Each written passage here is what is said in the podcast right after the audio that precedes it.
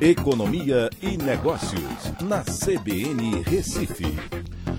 Écio Costa, vamos começar. Boa tarde, Écio, tudo bom? Boa tarde, Aldo, boa tarde, ouvintes, tudo ótimo. Vamos começar com moedas, porque dólar caiu, euro caiu e a bolsa está aí lá nas alturas, uh, 104 mil pontos. Bom para a segunda, Écio? É, Aldo, a gente tem aí muitas notícias interessantes né, no campo positivo. É, amanhã deve ter a entrega da proposta de reforma tributária. É, Rodrigo Maia hoje já estava declarando que ia aprovar pelo menos em uma das casas até o final do ano. É, você tem aí dados aí de, da vacina é, animando também a bolsa para ela subir. É, e a pauta de hoje também, que tem tudo a ver com isso, né? Os dados de confiança indicando aí uma retomada é, forte aí a partir do mês de julho também. É, a indústria já deu uma recuperada aí, né, Écio? É, a indústria é o setor que voltou primeiro, Aldo. O que acontece? A indústria não foi proibida de funcionar, né? Ela parou por conta própria no início aí do isolamento social porque havia uma queda na demanda para muitos segmentos, mas ela não precisava parar. Tanto é que ela voltou antes e continua numa retomada mais forte. A gente tem aí vários índices de confiança, né? Tem índices de confiança do consumidor, empresarial, que aí engloba indústria, serviço, comércio e construção. E desses, o que está mais próximo de uma situação pré-pandemia é justamente o da indústria, por conta desse motivo que eu falei.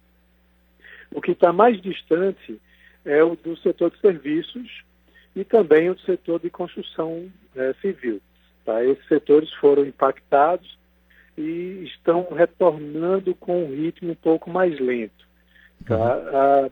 Uhum. o índice de confiança empresarial como um todo, que engloba tudo, está aí 79% abaixo do seu nível pré-pandemia e os consumidores também estão com o nível de 60% abaixo. Mas o que acontece? A expectativa era que essa retomada fosse muito mais lenta né, do que está sendo. E se você tem um, um, índice de confiança mais elevado, significa que as pessoas estão mais dispostas a gastar, a consumir, mesmo com uma renda mais baixa, com um desemprego mais elevado do que tinha antes, tá? e aí o setor produtivo termina se animando com isso. Agora, claro, a gente tem aí o Boletim Fox dizendo que o PIB não vai mais cair acima de 6%, ele vai cair abaixo dos 6%, né? saiu hoje dizendo que a queda vai ser em 5,95% e também traz um ânimo tanto para a Bolsa como para o desempenho da economia. Só que a expectativa é que o segundo trimestre ainda seja de uma queda muito forte, é, algo em torno de uns 9%, e o terceiro trimestre tem um crescimento de mais de 6%. Só que o final do ano vai depender muito desses estímulos que estão sendo dados, né, como, por exemplo, esse do programa de auxílio emergencial e outros de crédito que vem sendo disponibilizado agora, como o Pronamp, que deve ter uma nova rodada. Então, a duração desses estímulos tem ajudado muito nessa recuperação tem que ver depois como é que vai ficar a economia à medida que esses estímulos sejam retirados. Obrigado, Écio, pelas informações.